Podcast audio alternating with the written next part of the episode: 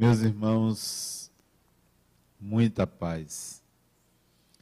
2017 se foi, 2018 se inicia e logo, logo termina. Logo em seguida começaremos 2019, 2020 e a vida segue seu curso. É surpreendente como ainda a essa época a ignorância sobre questões espirituais continua. O ser humano ainda pensa que os anos passam, não entende que a sua mente é que contabiliza, é que conta porque na realidade viver é um eterno presente, um eterno existir. Mas ainda estamos olhando para fora e contando os números, a idade, considerando que envelhecemos quando é o corpo que envelhece. A essa altura da evolução, ainda tem pessoas que olham para o universo, olham para a natureza e dizem não acreditar na existência de Deus. Ainda tem pessoas que a mínima lógica, o mínimo raciocínio que se tenha, não é capaz de justificar a existência humana sem se apelar para o conceito de Deus. Mas há quem ainda permaneça na ignorância. Mais do que isso, há aqueles que, acreditando na existência de Deus, recorrem a esta crença para a resolução de questões que lhe competem. Pedem ao Deus que acreditam saúde. Pedem ao Deus que acreditam que Ele proteja do mal. Ainda tem pessoas que fazem isso. Eu não sei se vocês conhecem essas pessoas.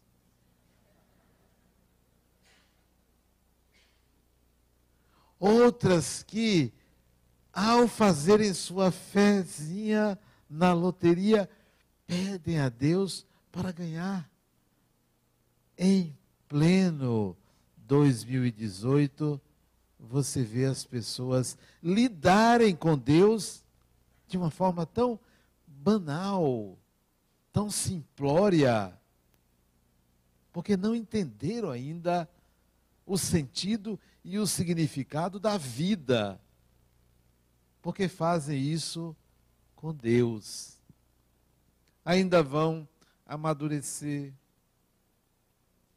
para entender que Deus, antes de tudo, é uma necessidade psicológica. Antes de ser um acontecimento externo, é uma necessidade psicológica.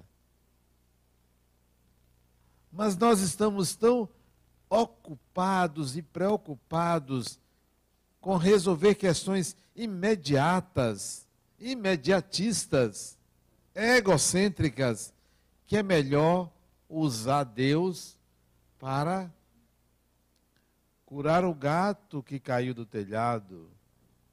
É melhor usar para arranjar um emprego para a gente malbaratando um conceito de uma importância enorme para o destino humano, para o próprio destino. Mas a ignorância nos prende a um atavismo, isto é, a uma forma antiquada de lidar com a divindade.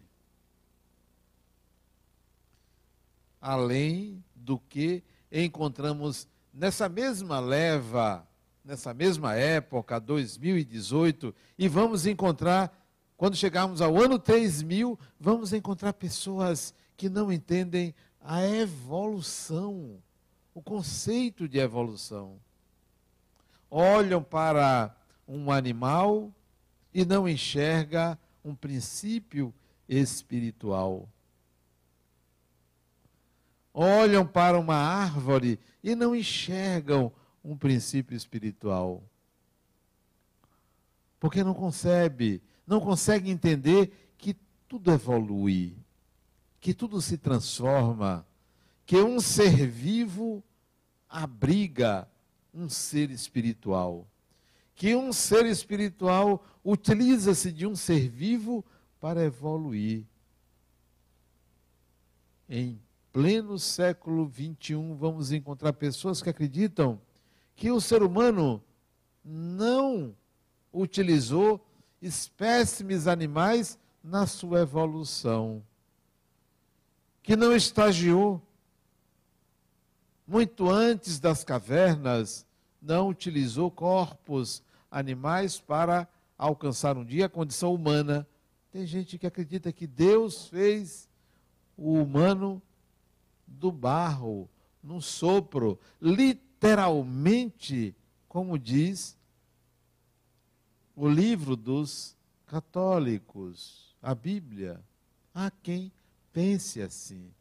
Há quem ensine, inclusive, que não houve evolução, que não há evolucionismo. Há o criacionismo direto, imediato, faça-se o homem e pronto, ele está feito. A imagem e semelhança de Deus. Não percebem que o ser humano criou um Deus à sua imagem e semelhança. É o contrário. Fazem o contrário. Não entendem que tudo evolui. Acha que o animal está ali para ser sacrificado, porque é um ser inferior. Não tem alma no sentido de vida interior, vida inteligente. Mais ainda, há quem não acredite que existem espíritos e que a própria pessoa é um espírito. Vivem pilotando um corpo de carne como se fosse aquilo. Num pensamento absolutamente medieval ou pré-medieval, porque os antigos 10, 20 mil anos atrás, já conversavam com os espíritos. E tem, tem gente hoje, não se assustem, que tem medo de espírito, você sabia? Tem, tem medo de espírito. Não, eu sei que vocês se surpreendem com isso. Tem gente que tem medo de espírito. Eu estava conversando, não sei com quem, porque converso com tanta gente não, foi lá na clínica com uma psicóloga, uma jovem psicóloga. Ela me dizendo, Adenauer, ela é espírita também. Eu sinto a presença dos espíritos. Eu noto uma diferença. Eu sei que não é meu. Eu noto, eu tenho perfeita consciência que tem uma pessoa ali comigo. Aí eu disse a ela, é interessante, eu também noto. Às vezes eu rio e digo assim, obrigado pela ideia. Porque é uma ideia que eu. Porque tem espírito que tem uns que são meio burros, mas tem outros que são um pouquinho inteligentes. Obrigado pela ideia. As pessoas não lidam com os espíritos com esta naturalidade. Tem uma ideia fantasmagórica, sobrenatural.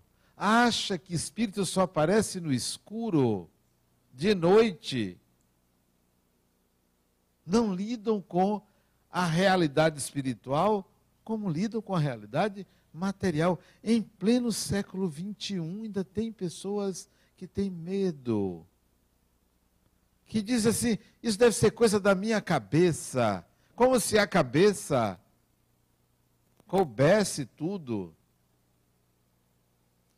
Esses dias, por uma rede social, uma pessoa me perguntou sobre transplante de cérebro. transplantar o cérebro para uma inteligência artificial, como fica o espírito? As pessoas supervalorizam o cérebro. Uma massazinha que não tem nada de interessante. Quando o grande órgão, aliás, o cérebro só serve para cuidar de hormônio, só serve para isso, serve para mais nada. Não, nem pensamento o cérebro elabora. Nada. Não serve para nada a não ser secretar, regular hormônios. Só para isto. Porque o cérebro não gera pensamento. Você sabe qual é o órgão mais fenomenal do corpo? É aquele que, quando você quer falar de você, você bate em cima dele.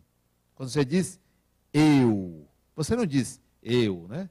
Fala eu o coração é um órgão fantástico, um músculo que pulsa. E tem mais, quando você recebe uma notícia que lhe emociona, aonde toca? No coração, não é no cérebro. No máximo você tem uma dor de cabeça. Porque quem avisa é o coração. Cérebro não serve para muita coisa, não. Porque o que pensa não é o cérebro. O que pensa é a mente. E a mente está no perispírito, não está no cérebro. Pode transplantar, botar ali, botar aqui. Nada demais. Grande coisa. Grande coisa. Pode usar lá. O espírito vai usar? Vai usar. Se tiver conexão, se a frequência for a mesma, ele vai se utilizar do cérebro ligado a um robocop, a uma máquina, ao que for. Basta ter conexão, não tem problema nenhum. O que a ciência nunca vai fazer é gerar o espírito. Mas gerar um corpo? Claro que vai. Está aí a impressora 3D que começa a mostrar que a gente vai poder teletransportar. Isso é questão de dias, 5 mil dias, 100 mil dias, mas vai acontecer. Não há pessoas que acreditam que o seu corpo é a sua identidade. Eu não penso assim. E tem gente que, que vai olhar para o corpo e valorizar a pessoa pelo corpo. Como assim? O que, é que tem ali dentro? Quem sabe quem está pilotando um corpo? Ninguém sabe. Ninguém sabe quem está por detrás daquela estrutura celular. Você pode ter surpresas, boas ou ruins, mas não olhe a pessoa pelo seu corpo. Mas tem gente que não entende que é um espírito. Eu sou um espírito, você é um espírito. Lidamos com espíritos. A realidade é a realidade do espírito. Não, mas fica ali achando que é um fantasma. Tem gente que acredita que espírito pode ler todos os seus pensamentos. Você já pensou que invasão de privacidade? Não é assim. Ah, não. Tem gente lendo meus pensamentos. Isso é delírio persecutório. Não, espírito não pode ver tudo, não, nem ler tudo. Nem está ali 24 horas participando da sua vida. Há toda uma ordem divina que não permite isso. Então, deixe de paranoia de achar que os espíritos podem tudo, fazem tudo, sem esquecer de que você é um espírito. Você é um espírito. Século 21. Comece a pensar assim: você é um espírito. Há pessoas que olhando para a sociedade, a diversidade de inteligências, a diversidade de conhecimentos, as adversidades que aparecem na nossa vida, e tem gente que não entende o que é reencarnação. Simplesmente lidam com acredito ou não acredito. Você já entendeu o que é reencarnação mesmo? Para você questionar reencarnação não é uma questão religiosa, não é. Deus é uma questão religiosa. Evolução não é uma questão religiosa. Evolução é uma questão científica, antropológica, sociológica. Reencarnação não é uma questão religiosa. Não é do domínio da religião. Mas submetíamos tudo ao crivo da religião. Quem dizia o que era verdade ou o que não era verdade era o sacerdote. Era o sacerdote. Hoje, a maioria já entende que o que diz o que é a verdade e o que não é verdade é a televisão. É o celular. Você não pergunta mais ao padre, ao médium, o que é a verdade. Você pega o celular, digita algumas letras, ah, agora eu sei. Está mudando. Então, reencarnação não é uma questão religiosa. Vou perguntar à Bíblia, ao livro dos Espíritos, ao livro tal, porque ali está a verdade. Desde quando? A verdade está muito mais próxima de um aparelho eletrônico do que de um livro. Muito mais. Desculpem. Reencarnação é um dado de realidade. Eu não acredito. Problema seu, morra. Problema seu. Outros ficam assim. Quem eu fui na vida passada? Você foi você mesmo. Não precisa perguntar quem, não. Pode perguntar que nome eu tive, que país eu nasci, como era o corpo que eu usei, que gênero eu reencarnei, eu utilizei, mas quem eu fui, você foi você mesmo e na próxima será você mesmo. Se hoje você não presta, imagine no passado. Não imagine. Porque tem gente que é carne de pescoço então, quer lidar com a reencarnação como se fosse uma questão religiosa. Ah, não está escrito. Ah, não, a Bíblia condena. Como assim condena? O outro veio me apresentar aqui, Adenal, isso tem muito tempo. A Bíblia condena o Espiritismo como se não existia o Espiritismo na época. O Espiritismo é do século XIX, 1857. França, Paris. Como pode condenar uma coisa que não existia? Não, meu amigo, isso foi adulterado. E mesmo se condenasse, não esqueça que a Bíblia é um livro respeitável para os adeptos daquela religião.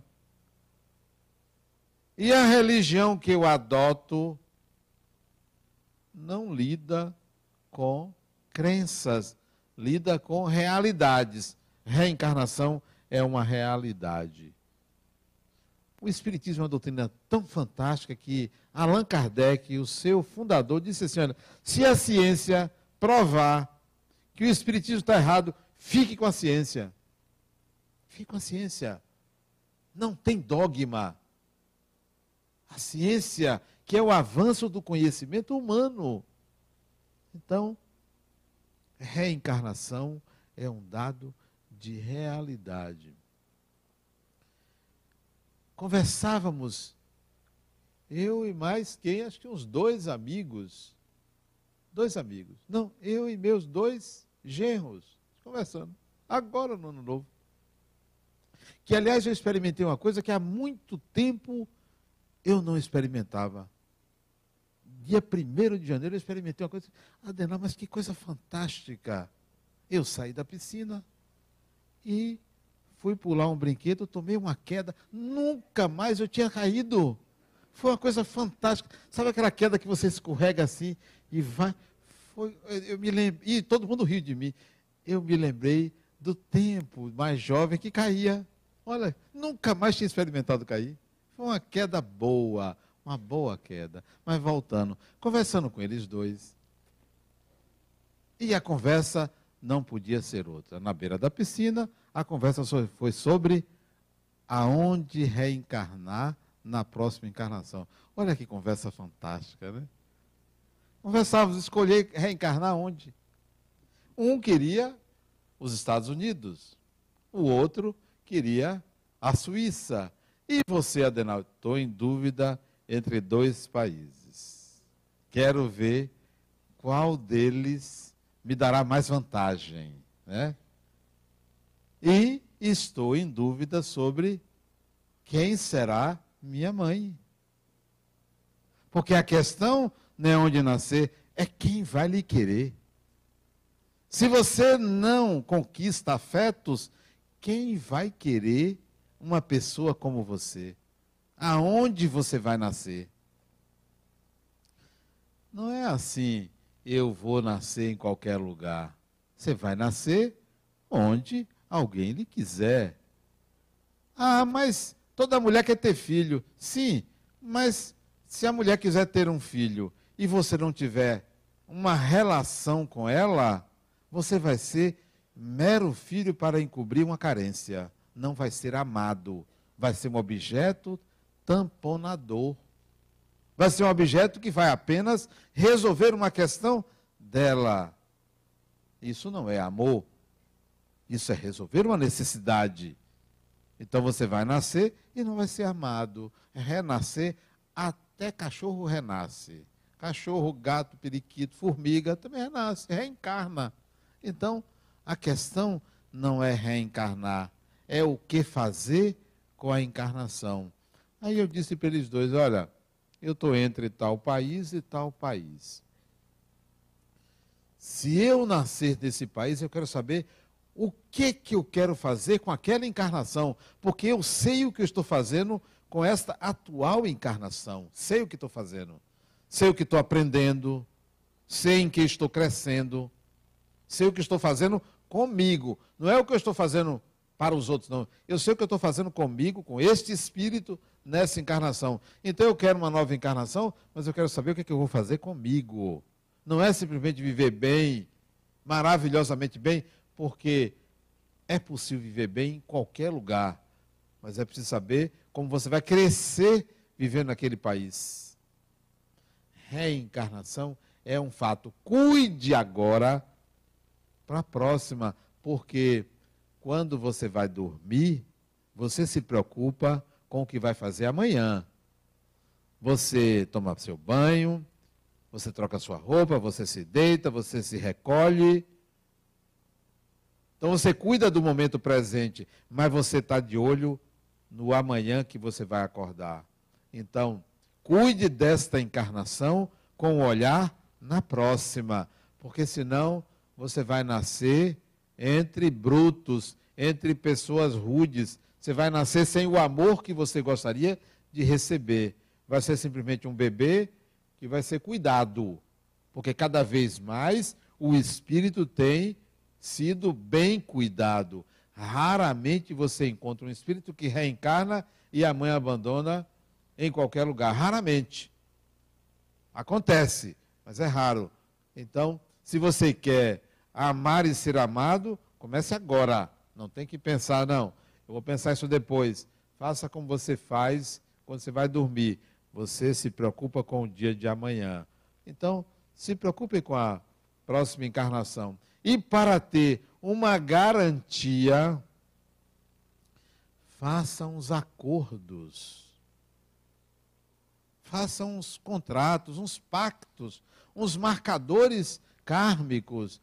Acerte com algumas pessoas. Eu tenho acertado com algumas pessoas. Gente, vamos voltar juntos?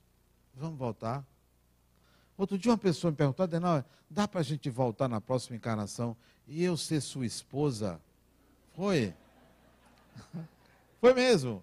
Eu disse para ela, criatura, é possível, mas entre na fila, porque é uma fila muito grande. Vocês estão dando risada? Foi isso que eu falei para ela. Entre na fila. Está muito grande. Esses dias eu recebi uma mensagem. De, não, eu nunca mais lhe vi, aqui é fulana. Disse, fulana, eu tenho um carinho muito grande por você. um carinho de pai. Fui logo dizendo para baixar logo a bola dela, né? Pois é, eu tinha pensado nisso, a gente voltar numa próxima encarnação, mas agora eu já sei que só como filha. Isso é bom pensar assim. Mas eu não sei se eu reencarnarei homem, né? Então, pense, faça alguns pactos, acerte algumas coisas. Eu tenho uma confraria, uns amigos, que eu já disse com os homens, as mulheres é mais difícil dizer essas coisas. Gente, vamos voltar junto na próxima encarnação? Por isso surgiu também, isso não foi agora não, tem algum tempo, aonde reencarnaríamos? Para fazer grupos, clãs. Mas eu quero reencarnar com pessoas que queiram alguma coisa de bom e não simplesmente para viver na folia. Então, reencarnação é assunto sério. É assunto sério. Não é crença, não é do domínio religioso. Acredita ou não acredita, é a mesma coisa que você achar que a Terra vai conseguir suportar um dia 20 bilhões de habitantes. Não vai suportar. Você tem que olhar para a Lua e já ver lá uma pensãozinha, vai ter uma pensão lá. Vai olhar para Marte, já vai ter um hotel lá. Quer dizer, você tem que olhar para o sistema solar como uma continuação da vida, porque a Terra não vai suportar tanta gente. Então, a gente tem que pensar em reencarnação como algo sério. Ó, isso vai acontecer. Eu vou voltar. Aquela ideia, dizer assim, não, eu vou voltar com uma deficiência física. Não, não pense assim. Não pense no lado negativo. Porque é possível isso. Mas é possível quando você agride o corpo. O seu ou de outra pessoa. Está agredindo o seu corpo. Uma pessoa que usa entorpecente. É coisa rara, né? Pessoa que fuma maconha. Coisa rara, né? Mas fuma. O que é está fazendo? Está entorpecendo o sistema hormonal, o sistema que regula o cérebro. Então, reencarna com algum tipo de deficiência, não mental, mas cerebral. O sujeito está ali bebendo, corroendo o seu fígado, vai reencarnar com um sistema típico corroído. Está ali o sujeito matando o seu próprio coração, exigindo demais do órgão, vai ter dificuldades, porque é uma máquina. Você está usando uma máquina. Se você pega um alicate e começa a bater, você vai, a, a, é, vai é, de alguma forma, prejudicar a função do alicate. Se você pega uma tesoura e vai, e vai pregar um prego com a tesoura, você vai prejudicar a sua tesoura. Então, o corpo humano é uma máquina. E se você não utilizar bem, você vai tornar deficitário. Você vai tornar aquilo ruim. É só isso. Não é uma questão de eu faço mal, eu vou ter uma deficiência física. Você faz mal ao corpo, você vai ter um corpo físico deficiente. Mas pense assim: qualquer que seja o corpo físico que eu venha a ter numa próxima encarnação, eu vou dar o melhor de mim. Eu vou fazer o melhor que eu posso. Não pense que a beleza do corpo é um fator evolutivo. É um fator que pode auxiliar. Mas o mais importante não é a beleza do corpo, não. Eu conheci uma mulher, ela já desencarnou. Eu conheci uma mulher feia, coisa rara. Feia. Feia mesmo. E ela me dizia, ela mesma me dizia, Adenal, eu sou feia sou feia. E ela tinha uma síndrome. Além de ser esteticamente feia, o rosto dela não tinha o padrão de beleza global, não tinha. Ela tinha uma síndrome, uma síndrome muito próxima do nanismo.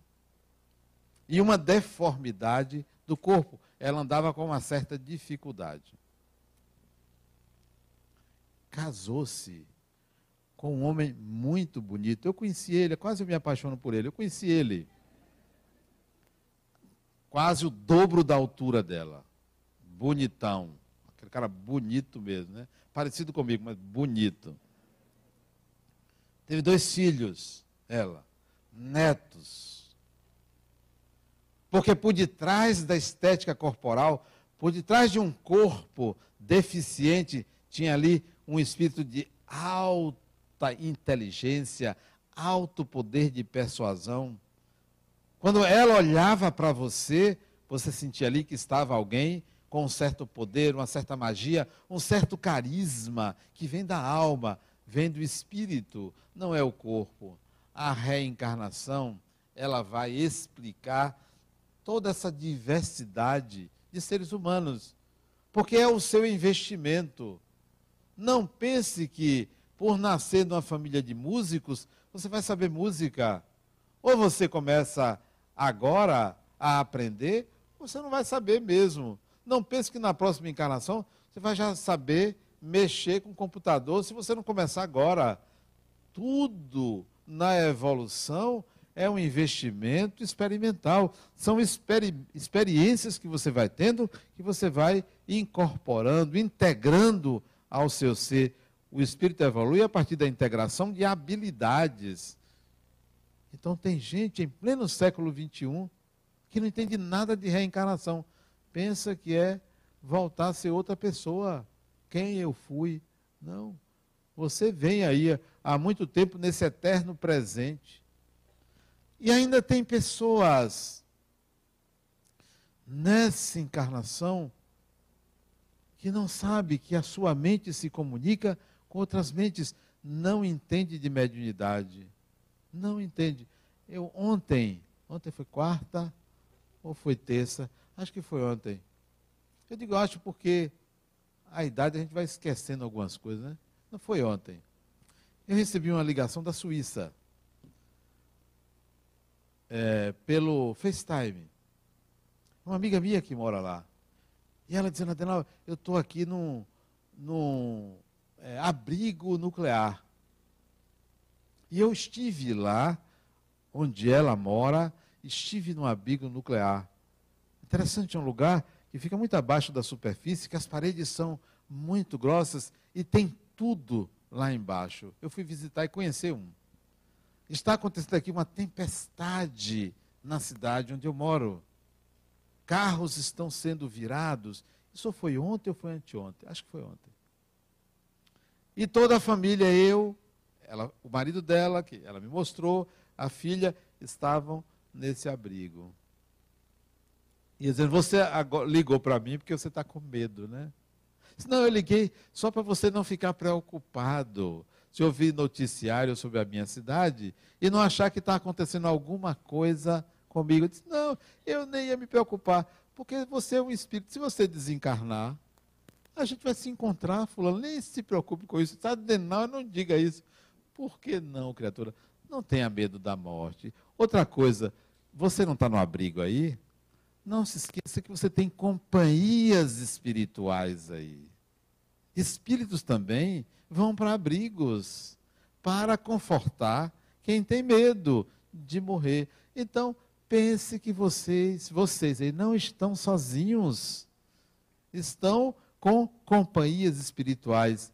É a mediunidade que a gente não sabe usar, não sabe que tem, não sabe como é, acha que mediunidade é fechar os olhos, fungar balançar o corpo, acha que isso é mediunidade.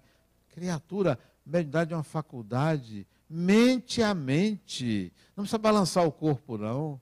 Pode balançar, tem uns que balançam, que dançam, que sassaricam para lá e para cá, que cai no chão, que grita. Mediunidade é um fenômeno natural, normal.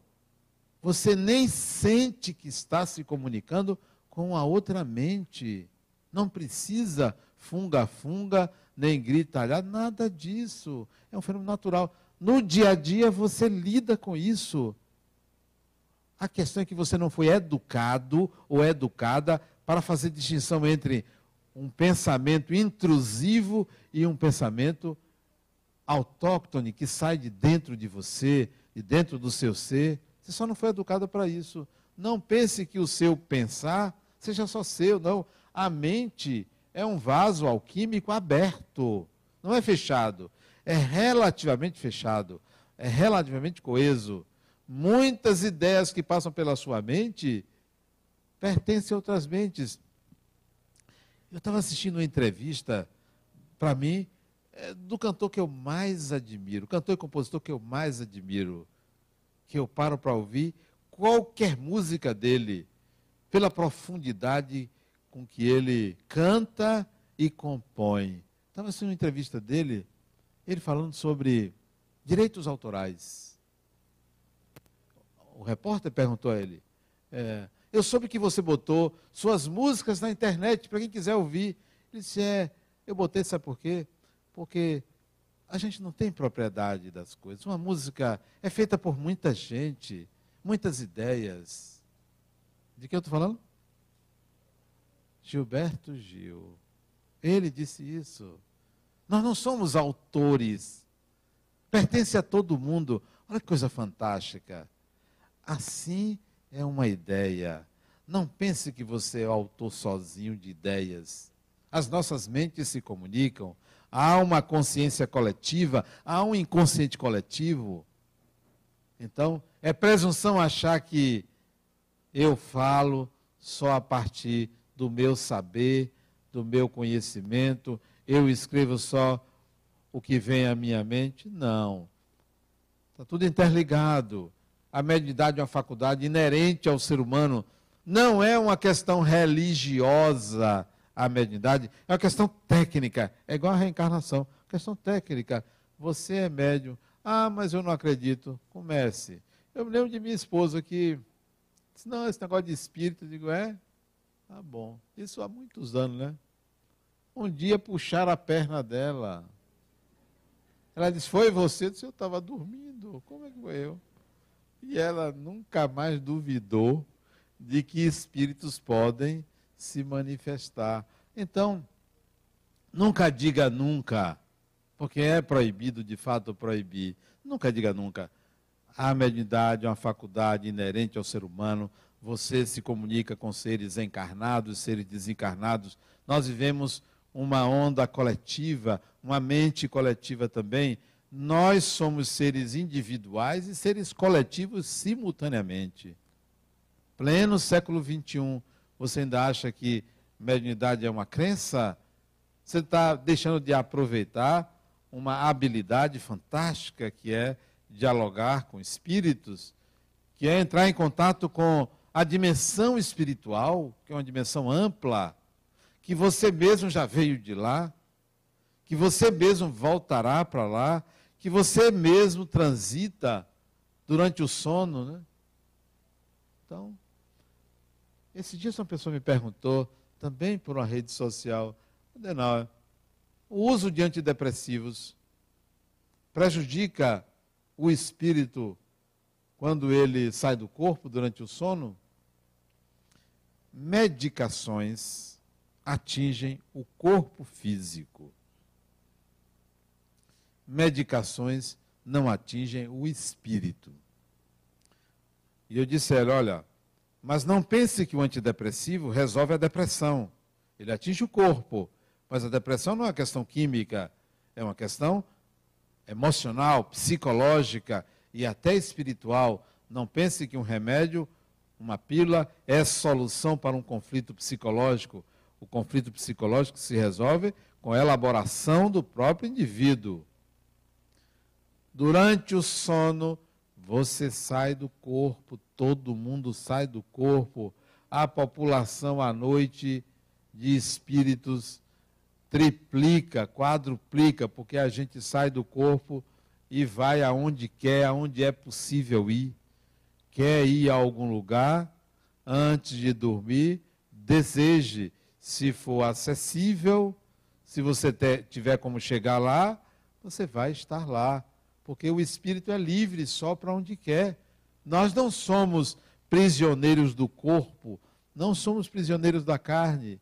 Então, podemos ir. A mediunidade vai nos colocar em comunicação com seres de outras dimensões.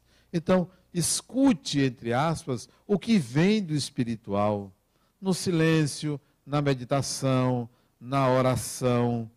Quando você estiver com você mesmo, você vai poder escutar o que vem de outras dimensões. Não pense que só se escuta o que se fala no celular ou no rádio ou numa televisão. O próprio, a própria mente é órgão capaz de captar, de emitir ideias, sentimentos, vibrações que são alcançáveis em qualquer dimensão. E mais ainda, tem pessoas que não entendem o que é a palavra ética em pleno século XXI. Acha que ética é uma moral social. Acha que ética é apenas ser uma pessoa honesta. Honestidade não é questão ética, honestidade é uma questão legal. Ética é coerência consigo mesmo. Isso é ética. Se você é uma pessoa coerente com você mesmo, você é uma pessoa ética. Como é que eu posso ser ético se eu sou desonesto? Embora a honestidade seja uma questão legal, mas se eu coerentemente acredito que o indivíduo tem direito ao que lhe pertence pelo valor do seu trabalho, eu não posso me apropriar do que não me pertence do que eu não trabalhei para ter. Que tal a gente pensar numa ética de coerência? Quando você juntar assim penso, assim sinto, assim ajo, isso é coerência, isso é ética. Então seja ético, seja ética. Então você não vai se preocupar com a moral, vai se preocupar com a ética. Por que eu estou dizendo isso? Porque isso é da natureza do espiritismo o Espiritismo é uma doutrina que prega a ética, não mais a moral, porque a moral é questão social. O que pode ser moral pode não ser ético, pode não estar de acordo com os princípios espíritas. O Espiritismo prega a ética. Sejamos éticos. Em pleno século XXI, quanto mais ético nós formos, fomos você vê o que é a idade, a gente vai perdendo aquela habilidade de falar. Né? Nós teremos uma sociedade melhor organizada, mais harmônica, mais equilibrada. A gente se esquece da ética. Quer as coisas a qualquer preço, a qualquer custo, como se os meios justificassem os fins, ou como se os fins justificassem os meios. Nenhum dos dois porque é preciso que a gente, para cada objetivo, use a ética. Para cada estratégia, para alcançar um objetivo, use a ética. É fundamental essa ética. A ética cristã, ela foi deturpada pelo ser humano. Quando Jesus tinha uma ética fantástica. Sabe qual era a ética dele? Tudo que eu faço é para me realizar. Essa era a ética de Jesus. Tudo que eu faço é para me realizar. Outro princípio ético dele: todo o meu tempo é para o meu objetivo. Todo o meu tempo é para o meu objetivo. De que forma você utiliza seu tempo? Pense coerentemente. Se você tem um objetivo, use seu tempo para esse objetivo. Isso é ética. Realize-se, viva para se realizar. A realização não é fazer para os outros. A realização é ter um objetivo que atenda também o fazer pelos outros. Ninguém vive para os outros, viva para você de tal maneira que a sua vida repercuta e faça bem aos outros. Porque fazer ao bem aos outros esquecer de si, você vai se alienar os princípios espíritas, se hoje fossem de fato vividos por nós, nós estaríamos muito mais adiantados. Não porque o Espiritismo é uma religião melhor do que as outras, porque alguns dos princípios espíritas são dados de realidade, não são princípios meramente religiosos. Porque se são dados de realidade, estamos lidando com aquilo que é factual, com aquilo que é de fato real e não uma crença. Se você não pensar na sua evolução e achar que isso é uma questão religiosa, você vai se atrasar. Se você não pensar que você é um espírito e que você se comunica com outros espíritos e que você reencarna, você vai se atrasar. Você vai ter uma vida mais ou menos. Você vai ter uma vida meia boca. Você vai ter uma vida para atender necessidades imediatas, para resolver uma questão pontual, uma questão mínima. Quando você foi criado por Deus para algo muito maior, para algo muito mais importante.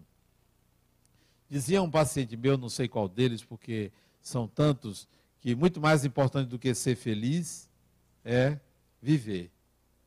Felicidade é um copo de água cheio. E muita gente pensa que tem que beber um copo cheio. Poderia beber em algumas partes, alguns goles de vez em quando. Então, felicidade, em vez de ser um copo de água cheio, é a água que se bebe no dia a dia. E não um ideal que se vai buscar lá na frente. Muito mais importante do que ser feliz lá na frente é viver intensamente e em cada experiência você sentir o prazer de viver. Muita paz.